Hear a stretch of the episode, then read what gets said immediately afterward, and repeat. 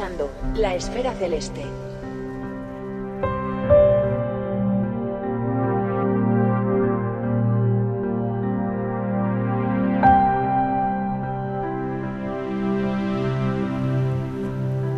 Hoy hablamos en profundidad de los muchos ámbitos de colaboración entre astrofísicos y astrónomos amateur.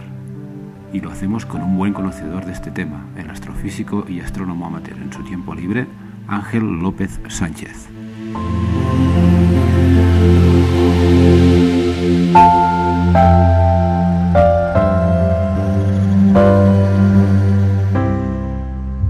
Buenas, Ángel, ¿qué tal? ¿Cómo estás? Hola, ¿qué tal? Encantado de estar aquí contigo. Bueno, muchas gracias ¿eh? en primer lugar porque ya solemos dar las gracias siempre a los invitados como, como es lógico, pero además en tu caso, hoy estamos hablando contigo, estás en la otra punta del planeta, en Australia concretamente, y, bueno, te has adaptado un poco los horarios para, para poder charlar un rato, o sea que gracias.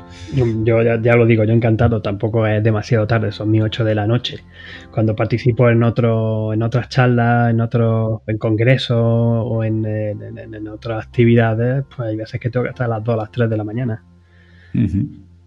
Bueno, pues nada, perfecto, ¿no? Oye, para empezar un poco a presentarte, ¿no? Porque tú eres profesional, pero también estás muy vinculado con el tema de la astronomía amateur y concretamente con los proyectos ProAm. Pero antes que nada, ¿tú cómo has acabado en Australia trabajando con telescopios grandes? ¿Cómo empezó tu relación con la astronomía? Bueno, mi relación con la astronomía en verdad comenzó cuando yo era muy pequeño. yo he querido ser astrónomo desde casi, desde que tengo uso de razón. Acompañaba a mi madre a tender la ropa y recoger la ropa de, la azotea allí en Córdoba y, le preguntaba qué son esos puntitos que, se ven en el cielo. Y yo me acuerdo, bueno, entonces tendría yo 3, 4 años. Entonces, pues nada, mi, mi vida, digamos, en cierta manera ha sido el intentar eh, conseguir ese sueño que tenía desde que era un niño, que era intentar ser astrofísico pero a la vez sin perder mi conexión con los orígenes, con la astronomía de aficionado, que yo me sigo considerando un astrónomo aficionado más, con mis pequeños telescopios, con mis observaciones, con mis proyectos, y que conjugo como buenamente puedo también con toda mi investigación profesional. En particular ahora, pues en los últimos años que he estado ayudando y coordinando la sesión de PROAN, de profesionales y amateurs, la colaboración entre profesionales y amateurs de la Sociedad Española de Astronomía. A, esta comisión todavía pertenezco. Muy bien. Y, nos puedes contar un poco, ya que lo estabas comentando en tu trabajo en la parte profesional, ¿no? En el Australian Astronomical Optics, ¿no? Y concretamente en, el, telescopio anglo australiano. ¿Cuál, ¿cuál es tu tarea? Claro, porque te he contado al principio, te, he respondido a una parte de tu pregunta, pero no a la otra. Ah, ¿Cómo termina aquí en Australia? Porque, bueno, yo después de, Te haré un resumen rapidísimo de mi carrera profesional. Después de terminar la carrera de física en Granada, conseguí la beca de astrofísico, el contrato de astrofísico residente para hacer la tesis doctoral en el Instituto de Astrofísica de Canarias y me fui a Canarias, donde estuve entre 2000, 2000 y 2006, 2001, 2006, Uf, se me van ya los, los, años, ¿eh? Seguro que terminé en 2006. Y en 2007, pues, em, fue cuando me vine a Australia. Y no fue una cosa que viniera así porque así Simplemente eh, durante eh, mi periodo de tesis doctoral yo estaba estudiando un tipo de galaxias pequeñitas que tienen mucha formación estelar. Y esta formación estelar es tan intensa que hay veces que se detectan los, rasgos de un tipo de estrella muy masiva que se conoce como estrella Wolf-Rayet. Que de ahí, de Wolf-Rayet, es donde viene lo del lobo rayado, que es tanto, el blog de divulgación como que tengo en español, como mi alias en Twitter y en otros sitios, que aquí suena muy raro, ¿no? Cuando lo digo aquí en inglés, pues me, que se quedan así y tal. Pero bueno, y, entonces pues yo ya tenía, me di cuenta de que si yo quería entender en verdad cómo evolucionan las galaxias, lo que tenía que hacer es no solamente usar las observaciones que estamos acostumbrados con los grandes telescopios, los telescopios que existen en Canarias, los telescopios ópticos que nosotros vemos, con la luz que nosotros vemos, sino que necesitaba eh, moverme también particularmente al campo de la radioastronomía observar con los radiotelescopios el gas difuso, el hidrógeno neutro atómico que existe en la galaxia y entre las galaxias, porque así es como mejor podemos encontrar muchas veces las interacciones entre galaxias, que era una de las cosas que yo estaba buscando, que fue al final lo que también encontré en mi tesis doctoral, que casi todas las galaxias que estaba mirando, estas pequeñitas que parecían una galaxia enana formando muchas estrellas con estos rasgos raros, cuando lo mirabas con detalle, con observaciones en óptico, en infrarrojo, con observaciones en radio, con espectroscopía y con muchas otras técnicas, pues encontraba rasgos evidentes de que existían interacciones de galaxias pequeñitas, todavía más pequeñitas, objetos más pequeñitos que estaban chocando y haciendo estos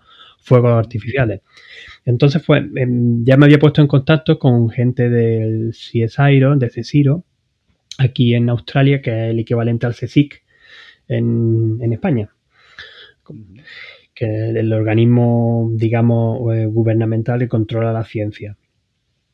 Y, es ellos controlan eh, varios de los eh, complejos de radiotelescopios que existen aquí en, en, Australia.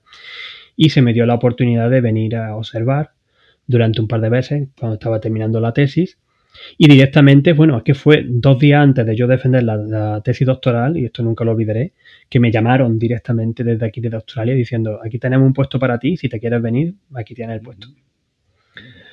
Así que no me lo pensé mucho, porque además yo siempre tenía mucha curiosidad, no solamente por Australia, por este continente, por eh, las aventuras que leía yo de chico de Australia, sino por el cielo del sur siendo un astrónomo aficionado era redescubrir un cielo completamente nuevo. Y vamos, yo recuerdo particularmente ese primer verano, que es invierno, julio-agosto del año 2007, eh, observando en este, el interferómetro ATCA, el Australian Telescope Compact Array, a unos 600 kilómetros al noroeste de aquí de, Sydney.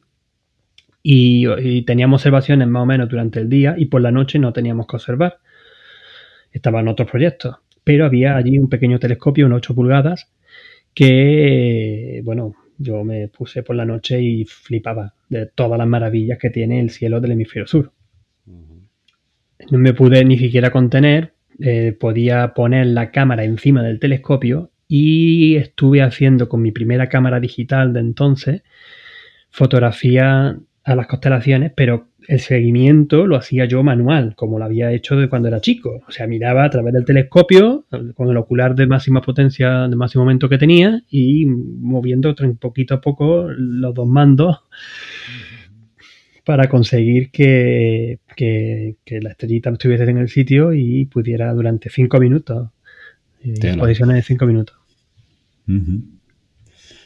Muy bien. y Claro, ahora entiendo lo de astrofísico multifrecuencia, ¿no? Al final tú trabajas con, en diferentes ámbitos, ¿no? Sí, porque sigue siendo fundamental. Y ya ahora, antes se veía más raro.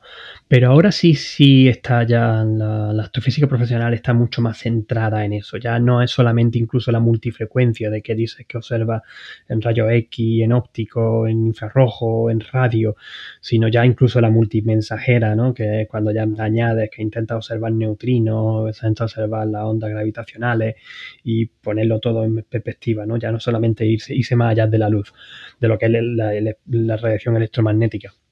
Pero sí es que es, fundamental para entender el, universo que nos rodea. Muchas veces estamos muy cegados por la luz que nosotros vemos, claro, el rango óptico, porque sí, es verdad, las estrellas emiten la mayor cantidad de su, de su energía en estos colores, en los colores que vemos, pero hay muchas otras cosas que no. Por ejemplo, el polvo emite, se emite en infrarrojo. Las estrellas más masivas las va a ver brillar en ultravioleta. Los fenómenos más energéticos, están asociados a explosiones de supernovas, centros de galaxias con núcleo activo, eh, estrellas neutrones y cosas de estas, las va a ver en rayos X y en rayos gamma. Y el gas frío y difuso las va a ver, lo va a observar en las ondas de radio, que son las más largas.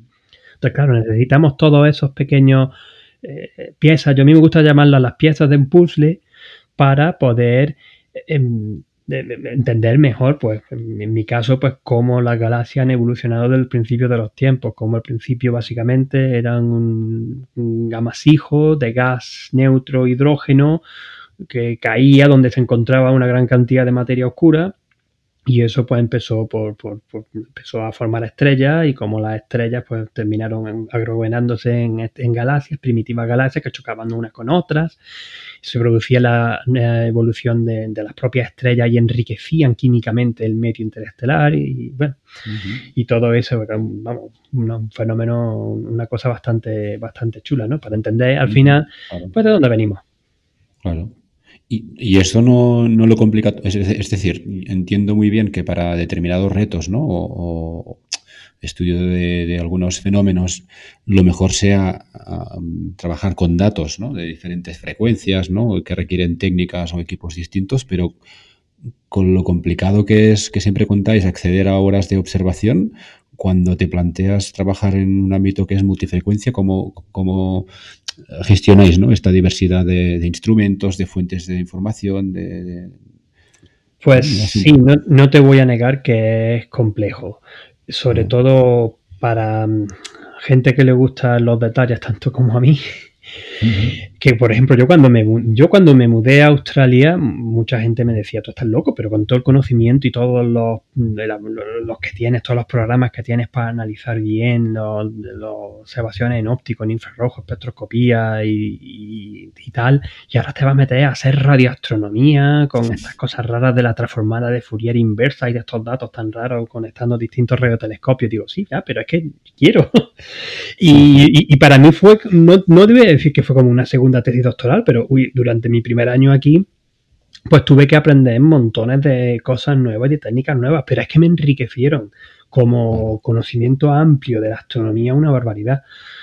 Ya ahora, sinceramente, dado que trabajo más en lo que es la parte óptica como encargado científico que soy de uno de los instrumentos del telescopio anglo-australiano, pues no manejo tanto los datos, sino que ya me dan las observaciones hechas muchas veces, o tengo estudiantes o colaboradores que lo hacen, que lo hacen, que además son más, mucho más especializados, mucho más, tienen muchísimo más conocimiento en ese tema que yo, igual que yo ahora mismo, por ejemplo, tengo mucho más conocimiento en trabajo de un tipo de datos eh, de espectroscopía en, en el rango óptico, que son los de espectroscopía de campo integral, donde cada punto de la imagen en verdad es un espectro.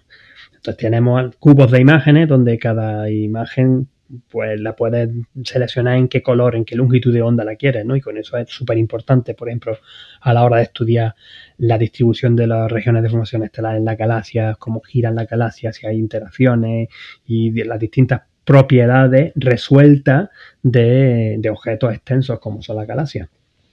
O sea, eh, cada píxel se puede tratar como un espectro. Sí, esa es, eso es una técnica que lleva ya usándose durante los últimos más, de una década, 15, 20 años, fácilmente. Lo que ocurre es que antes pues solamente los tamaños eran poquísimos, eran por ejemplo 16 por 16 píxeles. Era una cosa muy pequeñita, ¿no?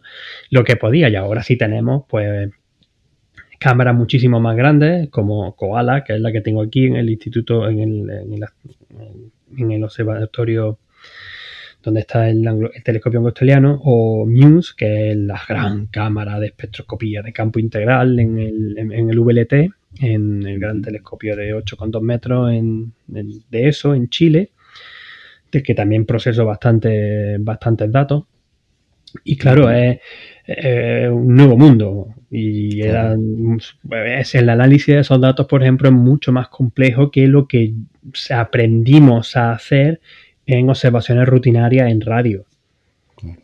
Por supuesto, cuando te vas entre los detalles de los nuevos, eh, cómo consigue los datos de estos nuevos radiointerferómetros que se están construyendo tanto aquí en Australia, el ASCAP, el Australian Square Kilometer Array, como el, el MERCAT que está en Sudáfrica para hacer el gran radiotelescopio en el futuro, el SKA, pues obviamente son, son muchísimo más complejos porque es que tienen una enorme cantidad de datos que recopilan por segundo. Pero sí, muchas veces cuando, ahora que también se está poniendo muy de moda lo del Big Data, los astrónomos fuimos los primeros. de los primeros en tener esto del Big Data. Muy bien. Y bueno, si hacemos un salto de cosas tan sofisticadas ¿no? y profesionalizadas como lo que estabas contando, me gustaría también bajar un poco a la parte, bueno, que está muy vinculada, ¿no? A veces, que es, el, tema de las colaboraciones ProAm, ¿no? Con aficionados, porque tú, bueno, aparte ya lo has comentado antes, ¿eh? de, de, un vínculo incluso personal con, con, la parte de la astronomía más amateur, pero habías estado ah, muy vinculado con la SEA, habías sido coordinador ¿no? de la parte ProAM, aún perteneces a la comisión en, concreto, ¿qué trabajos se desarrollan en, este equipo? Bueno, la idea principal tras la comisión PROBAN de la SEA es intentar poner en contacto eh, tanto astrónomos aficionados que puedan realizar observaciones útiles, eh, científicamente útiles, a proyectos de investigación que realizan astrofísicos profesionales. Porque, bueno, es que si hay una ciencia ahora mismo en la que la frontera entre quién es un profesional y quién es un aficionado, que sobre el término de amateur o aficionado hay mucha polémica. Para, para, mí, cualquier cualquier persona que es, no sea profesional, pero que le guste la astronomía y que haga, y que haga observaciones astronómicas con sus propios telescopios, es un aficionado y ahí me englobo a todo el mundo, aficionado a amateur. Pero hay mucha gente que le gusta hacer la distinción. Pero bueno, a lo que iba, no, no, no, me disperso. Eh, hay muchísimas cosas que eh, los astrónomos aficionados pueden contribuir. Desde observaciones de los planetas, sobre todo los planetas gigantes, de observaciones de estrellas dobles, de estrellas variables, las observaciones de meteoros, pues yo que te iba a contar, o de cometas, ahora que tenemos el Neowise tan, tan famoso, que espero que lo estéis disfrutando del hemisferio norte, porque desde aquí todavía no ve. Está muy bajo, ¿eh? Ya, pero bueno, algunas imágenes chulas estoy, estoy sí, Sí, y, la búsqueda, por ejemplo, de, de, supernova, y no solamente búsqueda de supernova, sino ser capaz de sacarle las magnitudes, sacarle los brillos al paso del tiempo. Y, bueno, también proyectos de estos de, em, de calidad de cielo, de medir la contaminación lumínica, y, e incluso, y otra cosa que sí me gustaría contaros un poquito más si queréis, el, el tema de la espectroscopía, pero ya por los propios astrónomos aficionados. Este es un campo mm, a lo mejor poco desarrollado, ¿no? Aún. Poco desarrollado porque, eh, por supuesto, tiene un nivel más alto de complejidad en lo que supone la interpretación de lo que estamos viendo, ¿no?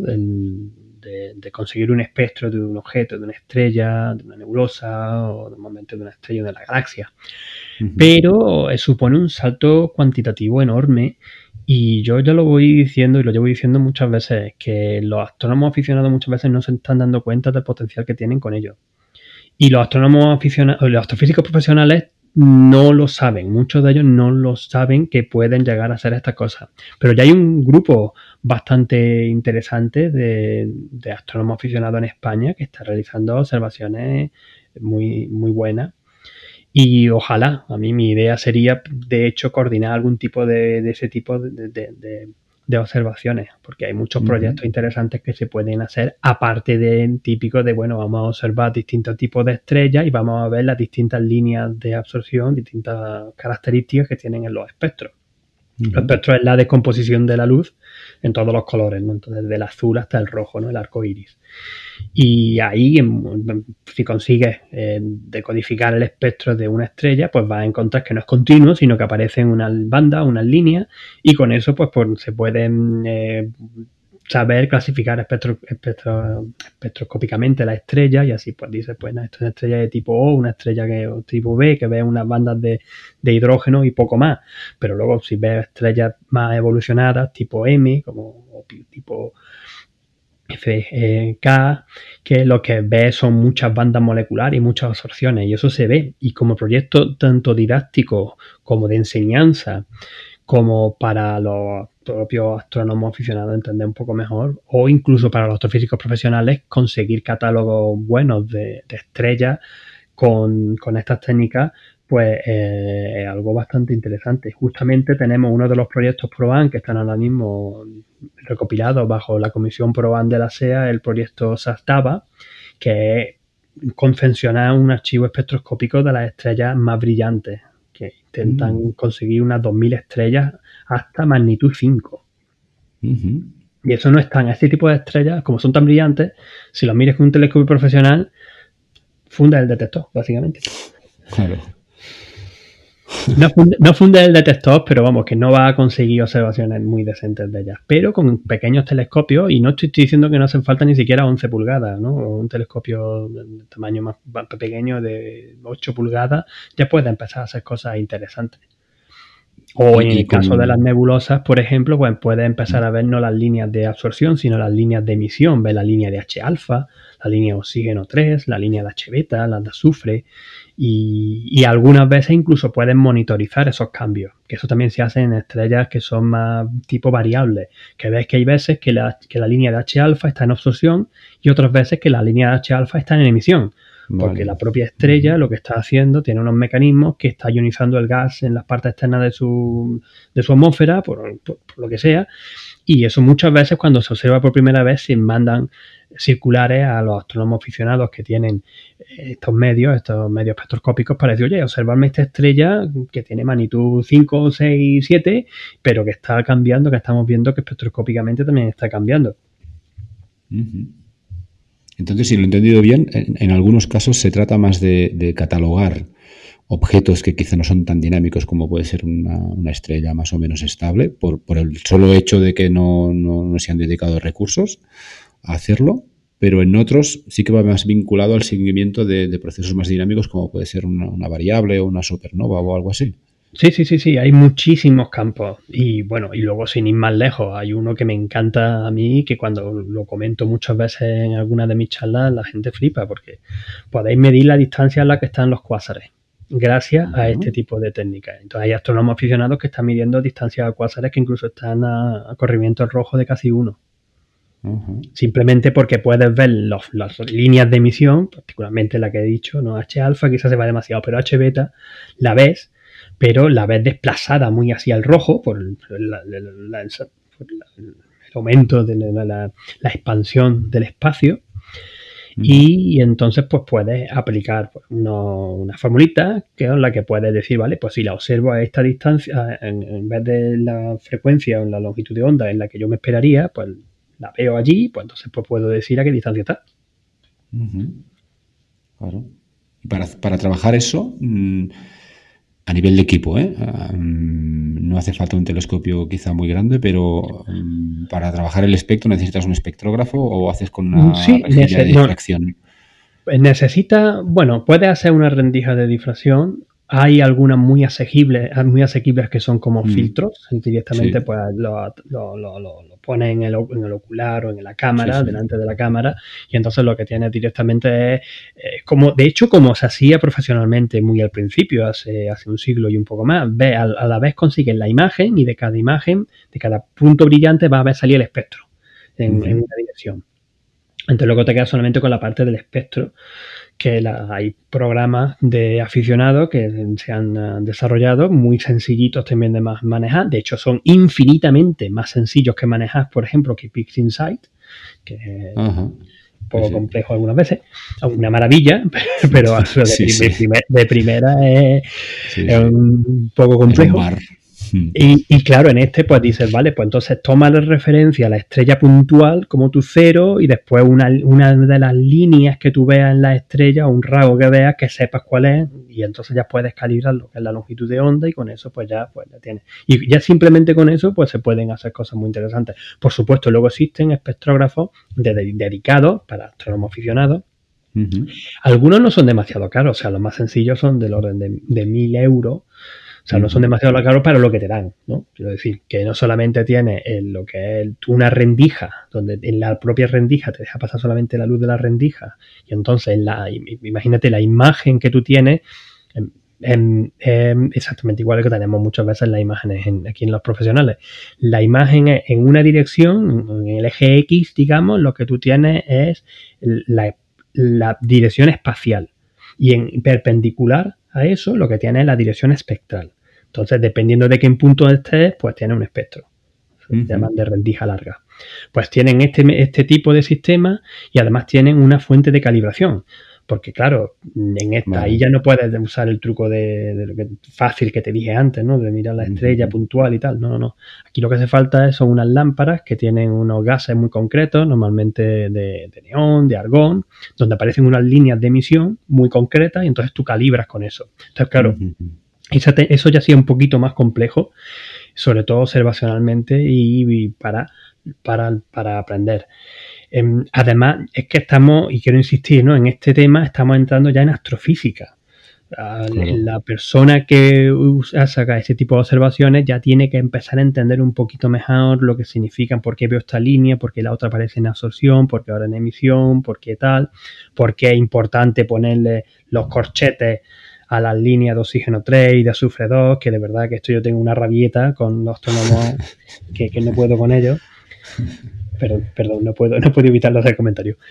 Es que es, muy importante porque no es lo mismo poner el, oxígeno 3 con corchetes que sin corchetes, porque son transiciones electrónicas completamente distintas y no tienen nada que ver unas con otras. Vale, vale. Y, entonces, pues claro, es, algo, pero eh, igual que las técnicas de procesamiento de imágenes, que bueno, las imágenes que consiguen astrónomos aficionados ahora es que son impresionantes.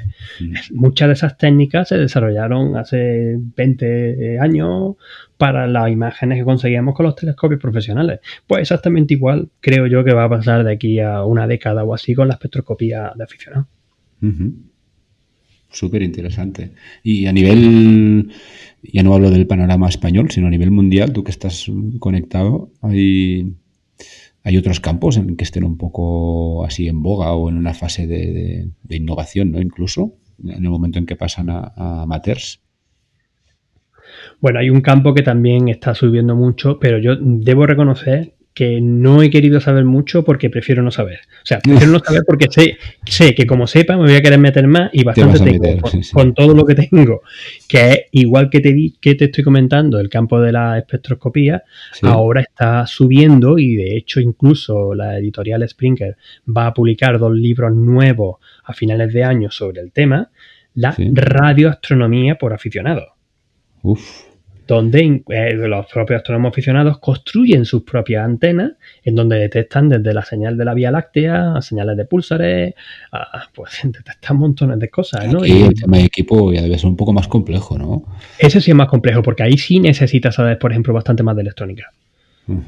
No es tan, digamos, en fin uno puede ver un poco más fácil lo que son las componentes ópticas de cómo funciona un telescopio, desde la luz entra por aquí y va por aquí, tal y cual, y sale por aquí, y si tiene un espejo te la invierte, si tiene la lente te hace tal, bla, bla, bla, vale, eso se ve, lo ves, es que lo ves, pero la parte electrónica pues claro que sí, hay convertidores, que cómo convierte eso, la, señal que te llega en una corriente eléctrica, cuánto la amplifica, cómo minimiza el ruido, es, muchísimo más complejo. Entonces necesitas una persona que además de que te guste, tienes que saber bastante más de, todo eso, ¿no? De las mm. técnicas de electrónica y además de procesamiento de datos, porque en radioastronomía no vemos imágenes.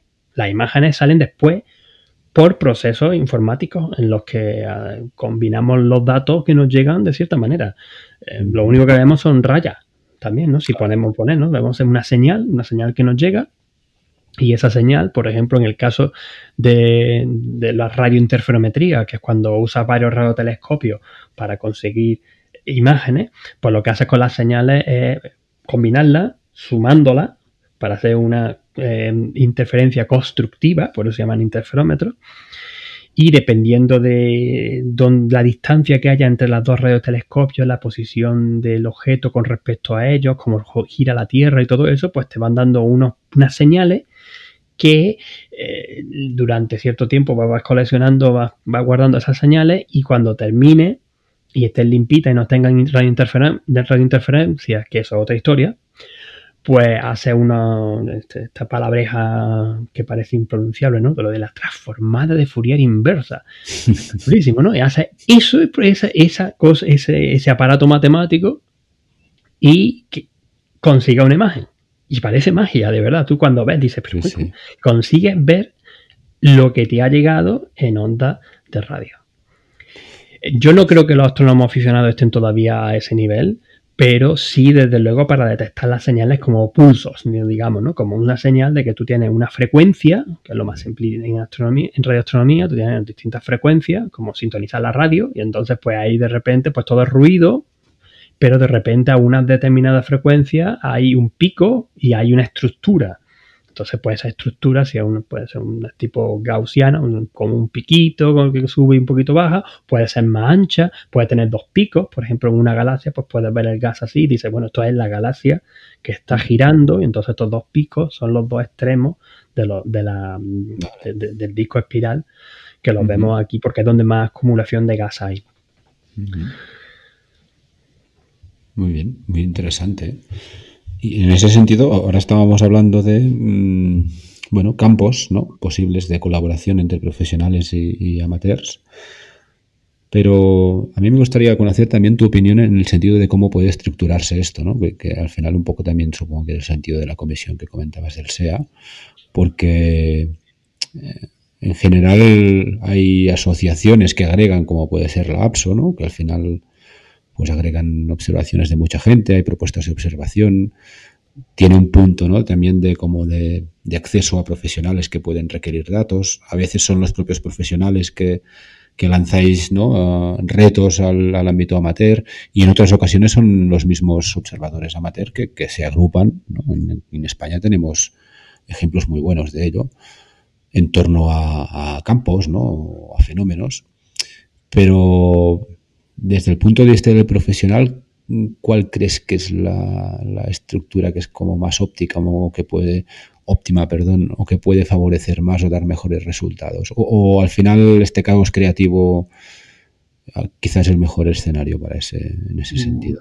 Es que es algo un poco complejo, porque hay, es que depende también de la aspiración de cada uno, de los recursos que tenga cada persona, de lo fácil, lo difícil que, que, sea trabajar con una persona o llevo con otra, bueno, eso en todos los ámbitos de la vida. Pero posiblemente nosotros en la, en la Comisión PROAN de la Sociedad Española de Astronomía estamos intentando hacerlo desde el punto de vista más abierto posible. Y no quiero olvidar de que eh, estamos en una colaboración muy estrecha con la Federación de Asociaciones Astronómicas de España, que de hecho tenemos un convenio bastante intenso con ellos que empezó en 2015. O sea, llevamos ya bastantes años, ¿no? Con, intentando desarrollar programas conjunto y facilitar el intercambio entre los, los profesionales, los aficionados y, además sacar este tipo de, em, de proyectos en los que, pues, porque veamos que en los que hay más interés o que se pueden tener más ciertos eh, resultados científicos. Por supuesto, además, en el ámbito de enseñar a los astrónomos aficionados las, técnicas para conseguir los mejores resultados.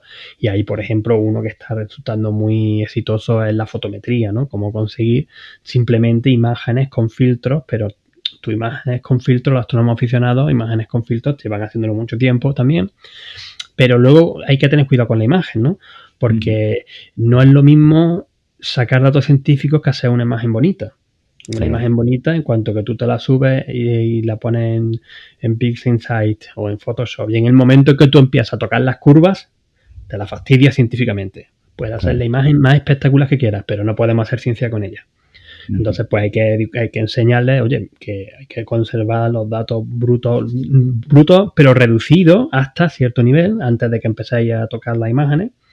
Y, pero con, una vez que lo tienes así, es relativamente sencillo, con unas técnicas que, podemos enseñar, extraer los flujos, las magnitudes, ¿no? Con todo brilla una estrella. Y por ejemplo, se han hecho varios estudios de, pues, de cúmulos abiertos o de regiones del cielo o de algunas zonas en concreto.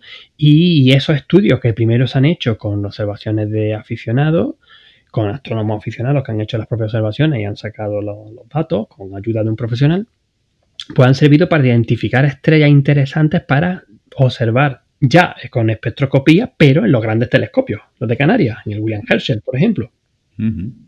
Entonces, eso sí, sí se ha hecho. El otro, otro de los proyectos que a mí me encanta particularmente, porque eh, se llevaba pensando durante un montón de tiempo, pero ahora precisamente, son precisamente los astrónomos aficionados los que pueden hacerlo mejor, es apuntar a una zona del cielo, una galaxia particularmente, y echarle todo el tiempo que puedas, todas las horas que puedas. Y cuando te das cuenta, pues ves la galaxia muy bien. Y no solamente que ves la galaxia muy bien, sino que empiezan a aparecer estos rasgos de interacción, estas colas de marea, estas de concha, una estructura que nos hablan del pasado que ha tenido la galaxia, acretando materia, comiéndose galaxias enanas y cosas de esas. Sin ir más lejos, precisamente un, este, un estudio de este tipo fue el que recibió el primer premio Javier Gorosabel de la colaboración ProAm, que lo otorgamos a la mejor colaboración entre astrofísicos profesionales y astrónomos amateur, y fue a dar para David Martínez Delgado, un compañero cordobés, amigo de toda la vida de la agrupación astronómica de Córdoba en aquellos tiempos, muchos tiempos, hace muchos años, eh, que estudiaba en la Escuela de Marea en Galaxia. el premio fue dado también a Ricardo Hueso, que hoy lidera internacionalmente y, particularmente también en España la observación de planetas en el sistema solar, particularmente Júpiter, también Saturno, pero sobre todo Júpiter en busca de impactos que puedan surgir por un cometa, un asteroide o un trozo de piedra que, le cae, que muchas veces, y de hecho casi todos han sido descubiertos por astrónomos aficionados. No, nosotros no solemos mirar a los Júpiter con un telescopio profesional casi nunca. Son los astrónomos aficionados los que hacen imágenes todos los días. Bueno, sin ir más lejos, la emisión Juno basa, se basa muchas veces en, muchas veces no, se basa siempre en las imágenes, en las observaciones que dan los astrónomos aficionados de todo el mundo para decidir dónde va a apuntar cada vez que sobrevuela Júpiter. Muy interesante. Y en el, cuando estabas hablando un poco de, que una de las labores ¿no? que, se hacían desde la SEA era aportar un poco esta aproximación metodológica, ¿no? porque para que se puedan sacar datos de, las observaciones. Y al final aquí interviene pues, desde los filtros, la calibración, ¿no? procesos. En ese sentido, Claro, eso son técnicas que, se han adoptado en el ámbito aficionado o amateur, como lo queramos llamar, ¿no? provenientes de, la técnica profesional. ¿Cómo crees que va a avanzar esto? Porque al final, como la tecnología avanza tanto, hay algunos, es que no sé si son componentes técnicos, está más vinculado a la tecnología, son técnicas. ¿Qué crees que en los próximos años podemos ver aplicados en el ámbito profesional o ProAm? Bueno, el, hay uno que viene, me viene rápidamente a la mente, que es lo que estamos viendo evolucionar en los últimos, en las últimas décadas. que, que conseguimos, tenemos cada vez mejores cámaras, cámaras que son mucho más sensibles a la luz. Vamos, ¿quién te iba a decir o quién no iba a decir hace, ya no te digo 20 años, 10 años, que ahora con el móvil, algunos móviles se, sean capaces de sacar las estrellas perfectamente, la Vía Láctea, y, bueno, y puedes hacer simplemente aplicando, poniendo el móvil a pulso sobre el ocular, puedes conseguir una imagen desde la luna que se, te caes para atrás. Sí. O sea, eh, yo creo que simplemente con eso, eh, con unos campos, unas cámaras que sean más sensibles, que tengan un tamaño más grande, y lo estamos viendo, o sea, lo estamos viendo continuamente, yo lo estoy viendo mucho también, el, cómo están avanzando estas tecnologías aplicadas al, mundo amateur, en el que, bueno, eh, ya no solamente que tenga los filtros estrechos, y hay veces que tienes filtros estrechos, súper, súper estrechos, con los que puedes aislar mejor, por ejemplo, la emisión de NH-alfa o la de oxígeno 3 con corchete, eh, con la que eh, incluso si estás en una ciudad con contaminación lumínica puedes hacer observaciones, o si estás con una llena puedes hacer observaciones. Yo, de hecho, desde aquí, 15 kilómetros del centro de Sydney, tengo, tengo, no tengo mal cielo para estar en una ciudad de 4 millones y medio de, habitantes. Eso va a empezar. Pero mm, tampoco es el cielo del centro de Australia, de donde está el observatorio. ¿no? Tengo una magnitud límite a simple vista 4 o 4 y medio. Pero aún así, con eh, mi telescopio de aficionado y mi filtro de H alfa, bueno, consigo unos detalles de las nebulosas que, yo no habría soñado tener con un telescopio de 80, de 80 milímetros en mi vida. Claro. Pues eso va a seguir avanzando. Va a avanzar eso, va a avanzar también que los conocimientos en, espectroscopía posiblemente vayan aumentando. Y lo otro que va a avanzar mucho es el tratamiento de datos. El tratamiento de datos, el análisis de estos grandes datos, de cómo consiguen mejores imágenes y mejores observaciones, aumentando o disminuyendo el, ruido eh, y, las distintas técnicas que hay para poder eh, ser muy efectivo a la hora de realizar observaciones. Hay astrónomos aficionados que se han programado en Python, en un, lenguaje de programación, sus propios mm, secuencias de observación. Entonces ellos, pues nada, preparan el telescopio y lanzan la secuencia a principio de la noche y se van a dormir. Mm. Y el telescopio pues está allí consiguiendo sus datos con su cúpula, sus, observaciones, se cambia sus filtros, hace sus exposiciones, cambia de objeto y además tiene una cosa de seguridad de que, oye, que si se, pone, se nubla o se pone a llover, cierra, se cierra. Mm. Y a mí eso de los telescopios robóticos, eso también me parece una cosa, vamos, impresionante. una pregunta más que nada por curiosidad, a ver cómo lo ves tú, ¿eh? pero mm, cuando hablábamos de cámaras y la evolución ¿no? evidente a nivel tecnológico, pero hemos visto que sobre todo ha tirado muchísimo en los últimos años ¿no? la astrofotografía y, eso se ha traducido en cámaras CEMOS, básicamente. ¿Tú crees que a nivel amateur vamos a ver cómo deja, se dejan de fabricar CCDs? Pues quizás pasa. Quizás pasa porque las CEMOS cada vez están empezando a ser más versátiles y más asequibles. Mm. Y eh, si llega un momento en que son eh, también lo que se llama la ciencia cuántica, ¿no? que te dan mucho mejor resultado, pueden dar mucho mejor resultado, pues entonces posiblemente eh, haya una transición. Y bueno, está pasando en muchas cosas, en muchos otros campos. me puede ser, el primero que se me ocurre es el de los reproductores de vídeo, ¿no? Como hemos ido cambiando, pues de tener que si la pelea famosa en aquellos tiempos arcaicos que muchos jóvenes ni, recordarán, de, 2000 beta y VHS a quedar solamente VHS y ahora cuando la última vez fui a Córdoba que quise conseguir ver unas cosas en VHS, les había roto el vídeo a mis padres y yo no sabía dónde sacar un vídeo VHS porque ahora lo tenemos todo en, en, DVD, en Blu-ray y ahora en 4K y veré lo que venga después. Pues eso es que es parte más del juego del avance de la tecnología, ¿no?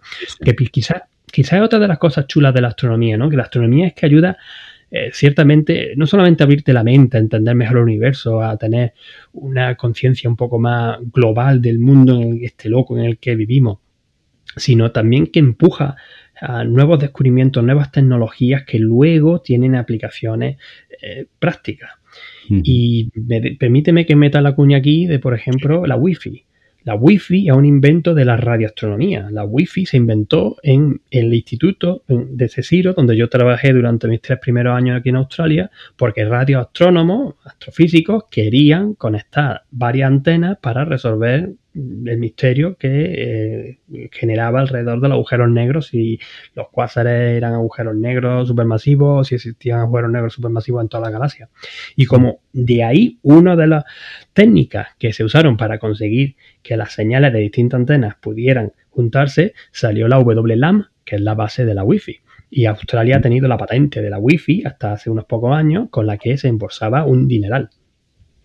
Es un ejemplo más de cómo ayuda eh, la investigación aparentemente pura, pero en verdad pues nos da una, nos puede solucionar problemas y ayuda a avanzar a la sociedad. Esperemos que también para que la sociedad sea más, justa y más feliz, en cierta manera. Esperemos. Muy bien. Oye, es súper interesante todo, Ángel. ¿eh?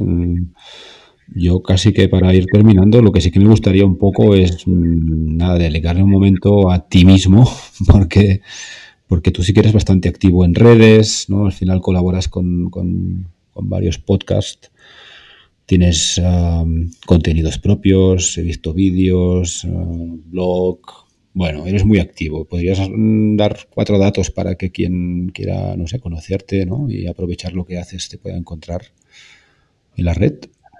Yo es que tengo, bueno, crecí con Cosmos y con Carl Sagan. Bueno, estamos... entonces Carl, Sagan tenía la frase aquella de que eh, si yo estoy enamorado de algo tengo que contárselo a todo el mundo, ¿no? Pues lo mismo me pasa a mí con la astronomía. O sea, yo la astronomía es que no es mi trabajo, es mi pasión y es mi, mi vida en muchos aspectos.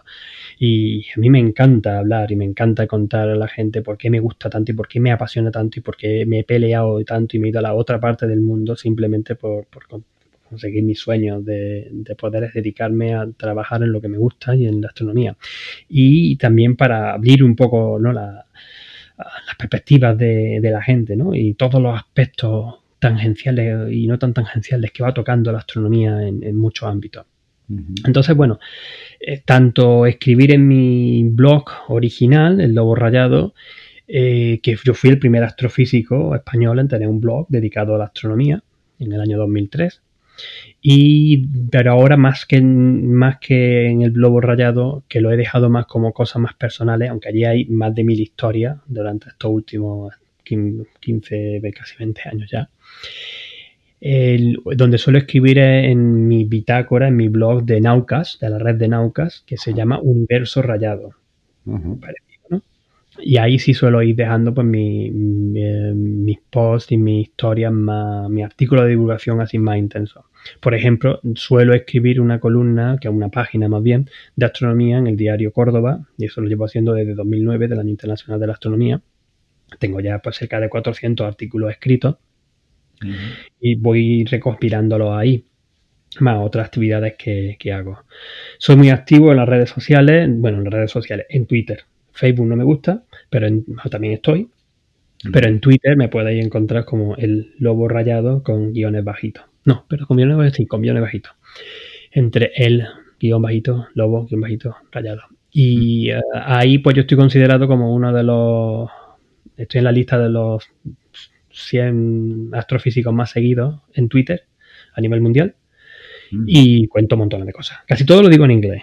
También pongo cosas en español, sobre todo a esta hora. En la, cuando es hora nocturna aquí, que es hora ya de España, pues Europa, pues suelo, suelo poner alguna cosa más en español. Y ahí también suelo darle publicidad a todo lo que voy haciendo. Participo en el, en el famoso podcast de Coffee Break y además tengo mi propio podcast que es una colaboración mensual que hago con Radio SBS Australia, que se publica aquí en la radio, se emite en la radio australiana que se llama Astronomía para principiantes, que son pues unos 10 minutos de, un tema en concreto de la astronomía, pues charlamos.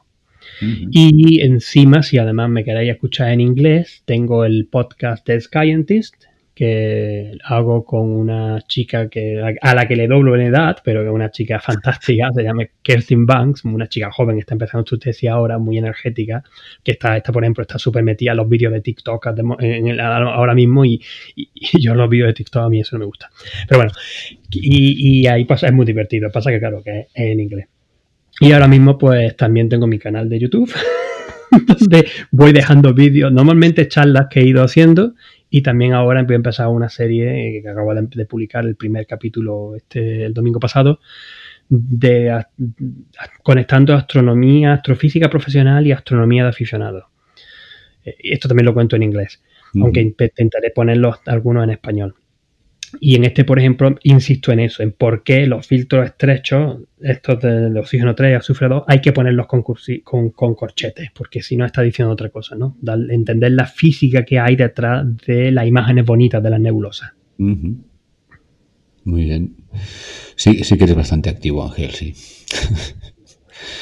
casi. Y lo, que, y lo que me contengo, porque en verdad me gustaría hacer más cosas, pero claro, también tengo que hacer una investigación, publicar artículos, desarrollar instrumentos y cuidar o educar todo lo que pueda a un niño de 7 años que no para. Muy bien. Pues oye, si te parece, mm, entraremos todas las referencias a todos los canales y, y mil y una cosas que haces en, la página de la Esfera Celeste para quien quiera te pueda encontrar fácil. Y ojalá otro día podamos volver, volver a charlar porque es que ha sido súper interesante. Bueno, yo encantado, ya sabes dónde, dónde me encuentro y siempre y cuando sean a una hora normalita y no introspectiva, como me hacen algunas veces mis amigos de Coffee Break, que me tengo que despertar a las 2 de la mañana. Pues nada, aquí estaré. Estaremos bien. Muy bien, pues lo dicho, ha sido un placer, Ángel, y muchísimas gracias por, por pasarte. Igualmente, muy, muy, ha sido muy, muy grato hablar contigo y charlar un ratillo sobre todo esto. Pues un saludo. Venga, gracias, hasta luego. Hasta luego.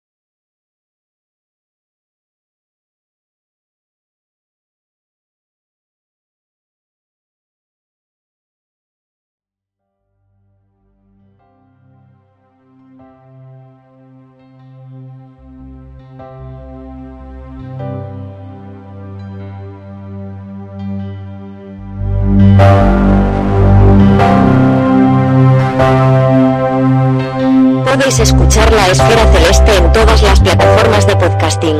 Encontraréis más información sobre todos los episodios y sus invitados en laesferaceleste.com. Muchas gracias por acompañarnos y hasta el próximo viaje.